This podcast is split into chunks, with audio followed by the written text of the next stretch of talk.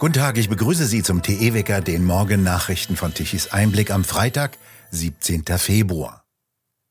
Nach den Berliner Wahlen tauchen immer neue Stimmen für den Wahlkreis Lichtenberg auf. Für Lichtenberg wurde Beschwerde beim Landeswahlleiter mittlerweile eingereicht. Das amtliche Endergebnis liegt noch nicht vor. Das vorläufige Ergebnis ändert sich zurzeit täglich. Die Auszählung hätte schon am Sonntagabend abgeschlossen sein sollen und spätestens Montagmorgen hätte ein finales Ergebnis vorliegen müssen. Doch es tauchen immer mehr Stimmen auf. Am Montag wurde gemeldet, rund 450 Stimmen in diesem Wahlkreis wurden noch nicht ausgezählt, denn Briefwahlstimmen waren in der Postverteilstelle liegen geblieben. Ein Kurier hatte sie dort am Sonntag angeliefert, aber es war niemand mehr vor Ort, der die Stimmen in das Bezirksamt zum Auszählen hätte bringen können. Medien wie Tichys Einblick meldeten den Vorfall und spekulierten, könnten diese 450 Stimmen dazu führen, dass doch die grüne Bettina Jarasch Bürgermeisterin wird. Denn die SPD hat nur ungefähr 150 Stimmen Vorsprung vor den Grünen und daraus leitet die zweitplatzierte Franziska Giffey den Anspruch ab, in einer rot-grün-roten Regierung die regierende Bürgermeisterin Berlins zu werden. Nach der Auszählung ergab sich ein Gleichstand der Erststimmen für CDU und Linke. Laut Wahlgesetz soll in einem solchen Fall der Gewinner des Wahlkreises per Los ermittelt werden. Jetzt sollen weitere neun Stimmen für die CDU aufgetaucht sein, die in der ursprünglichen Nachzählung vergessen wurden. Die Linke fordert, dass der gesamte Wahlkreis öffentlich neu ausgezählt werden müsse. In einer Beschwerde beim Landeswahlleiter, die Tichys Einblick vorliegt, wird gerügt, dass für Lichtenberg nicht einmal gesichert ist, ob schon alle Briefwahlunterlagen angekommen sind, bei den Wählern wie beim Wahlamt. Laut Briefstempel wurden Wahlunterlagen am 2. Februar dem Dienstleister übergeben und am 9. Februar ausgeliefert. Angesichts dieser Verzögerung der Auslieferung ist unklar, ob die abgegebenen Briefwahlstimmen rechtzeitig bis zum 12. Februar geliefert werden konnten und ob die Briefwahlunterlagen bei den Wählern ankamen und ob die Sicherheit der Briefwahlunterlagen gewährleistet wurden. Tichys Einblick erreichten außerdem Berichte darüber, dass in einigen Fällen gar keine Wahlunterlagen ankamen. Ohne Ergebnis ist der zweite Flüchtlingsgipfel zwischen Bund, Ländern und Kommunen zu Ende gegangen. Bundesinnenministerin Faeser, SPD, hat den Ländern keine weitere finanzielle Unterstützung zur Versorgung von Flüchtlingen zugesagt. Nach dem Treffen am Donnerstag sagte sie, dass es bei dem vom Bund für die Länder für dieses Jahr zugesagten 2,75 Milliarden Euro bleiben werde. Kanzler Scholz werde aber mit den Ministerpräsidenten um Ostern herum abermals darüber beraten. Der Präsident des Deutschen Landkreistages, Reinhard Sager, sagte, in Deutschland werde jetzt dringend Entlastung benötigt für diejenigen, die die kommunale Verantwortung trügen. Der für die Unterbringung von Flüchtlingen erforderliche Wohnraum sei begrenzt. Ehrenamtliche und hauptamtliche Helfer stünden nicht mehr in ausreichender Zahl zur Verfügung.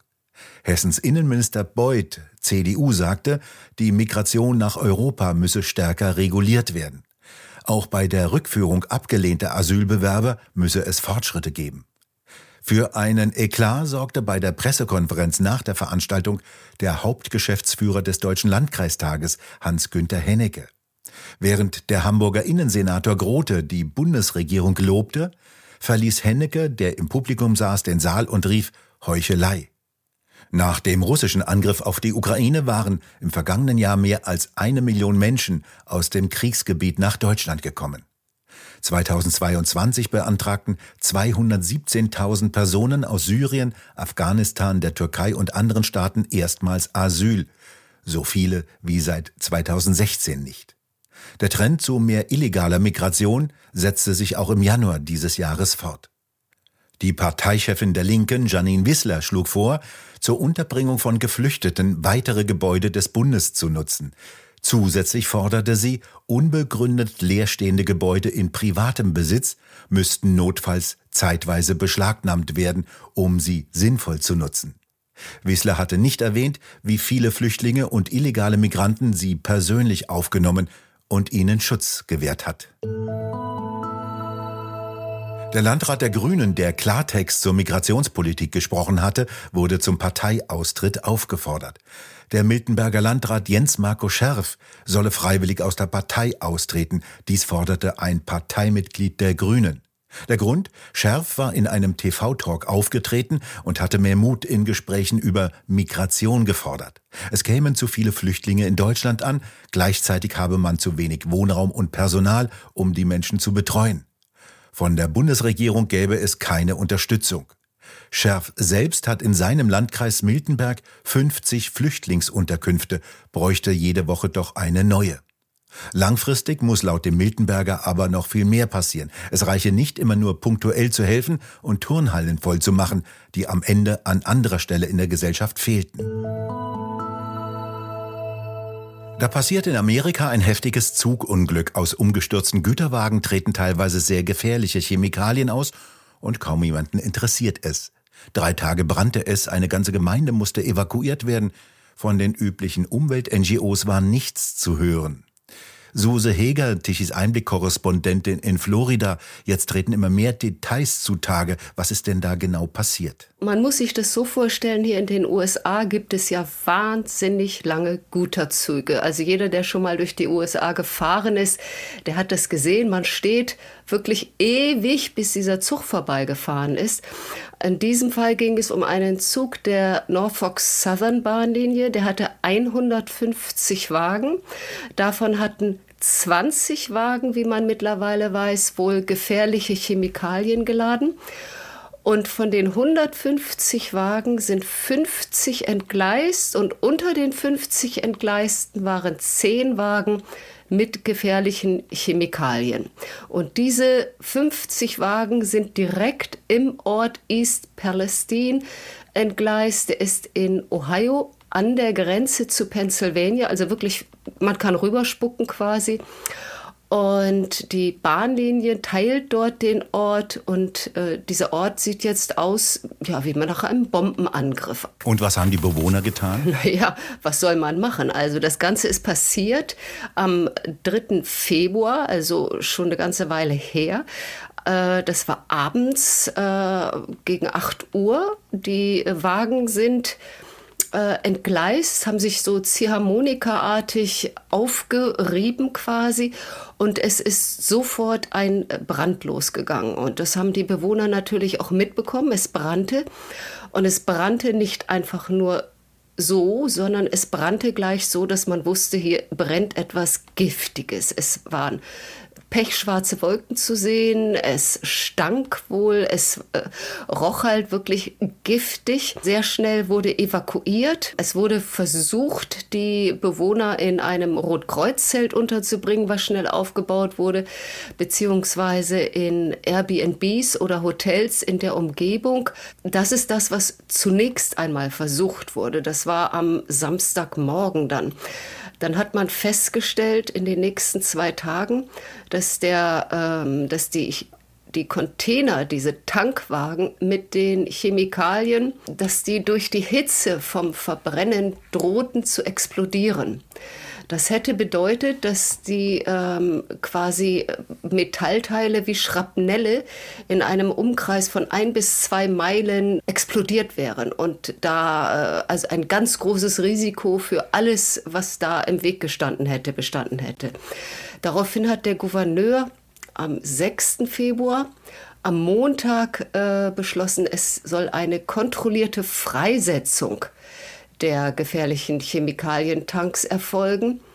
Das heißt, sie wurden geöffnet und das, was auslief, in einer Art Sickergrube, die gegraben wurde, auslief, wurde gezielt abgefackelt, damit es eben nicht explodiert.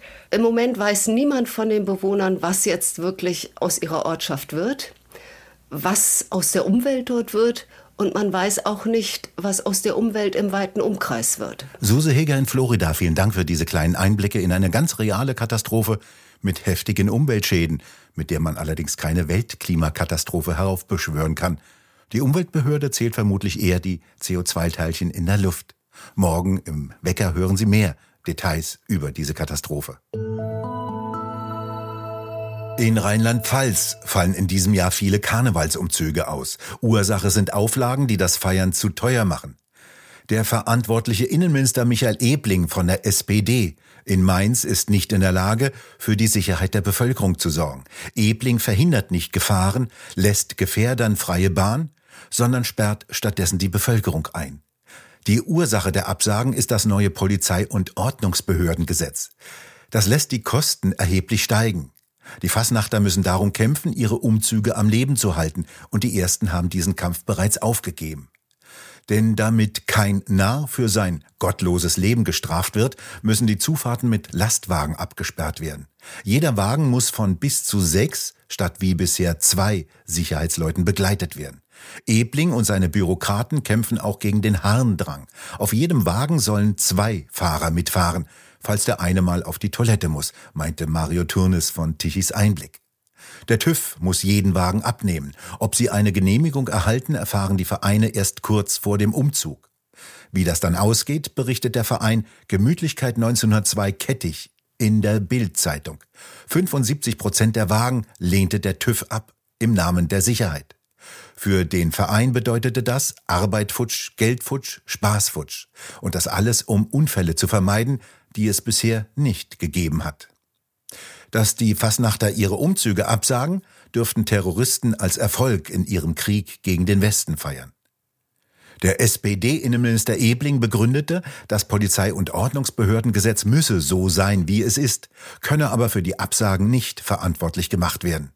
Doch die Vereine wie etwa in Frankenthal und Bellheim haben ausdrücklich mit Bezug auf dieses Gesetz ihre Umzüge abgesagt. Weitere Züge ausgefallen sind in Grünstadt, Bad Dürkheim, Weisenheim am Sand sowie ein gemeinsamer Umzug in Mannheim und Ludwigshafen. In Mainz rechnet der Veranstalter MCV mit 50.000 Euro zusätzlich, die während des Umzuges auf den Verein zukämen.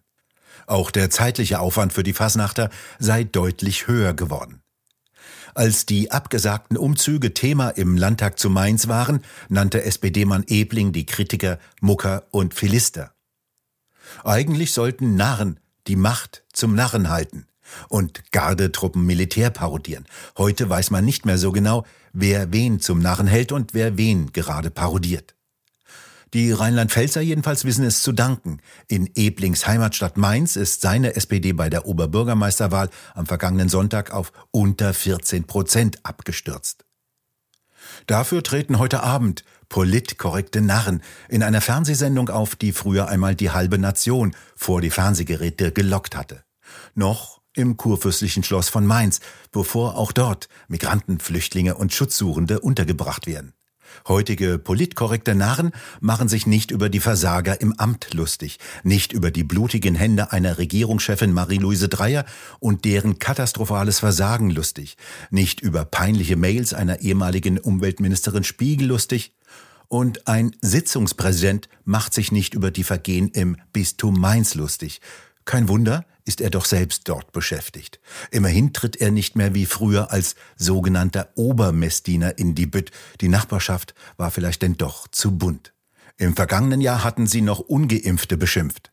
Machen sich die Narren jetzt lustig über diejenigen, die teilweise erhebliche Impfschäden erlitten haben? Und es fehlen noch die Regenbogenfarben. Die kommen vielleicht im nächsten Jahr.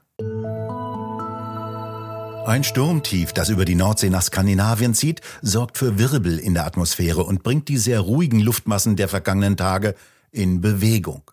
Am späten Nachmittag zieht heute die Kaltfront des Sturmtiefs über den nördlichen Teil des Landes und bringt Regen und vor allem Wind mit. Es wird vor allem im Norden wechselhafter mit Regenschauern. In Schleswig-Holstein und an den Küsten kann es richtig stürmisch mit Orkanböen werden. An den Küsten sind Windgeschwindigkeiten um die 100, teilweise sogar bis 120 Kilometer pro Stunde möglich. Der Süden wird weitgehend verschont und bleibt eher trocken. Die Temperaturen reichen von 10 bis 14 Grad. Und nun zum Energiewendewetterbericht von Tichys Einblick. Es wird also windiger werden. Das ist auch bitter notwendig, soll die Energiewende gelingen. Gestern sollten die Windräder um 12 Uhr mittags rund 12 Gigawatt an elektrischer Leistung liefern, allerdings nur in der Prognose. Die genauen Daten standen heute Nacht wieder nicht zur Verfügung. Das wären immerhin jedoch fast 10 Gigawatt mehr als am windstillen Tag vorgestern. Dagegen sollte Deutschland um 12 Uhr mittags gestern nach der Prognose einen Bedarf an 67 Gigawatt an elektrischer Leistung haben. Ohne die konventionellen Kraftwerke, die die Lücke gefüllt hätten, hätte es wieder düster in Deutschland ausgesehen. Wir bedanken uns fürs Zuhören. Schön wäre es, wenn Sie uns weiterempfehlen. Weitere aktuelle Nachrichten lesen Sie regelmäßig auf der Webseite tischiseinblick.de und wir hören uns morgen wieder, wenn Sie mögen.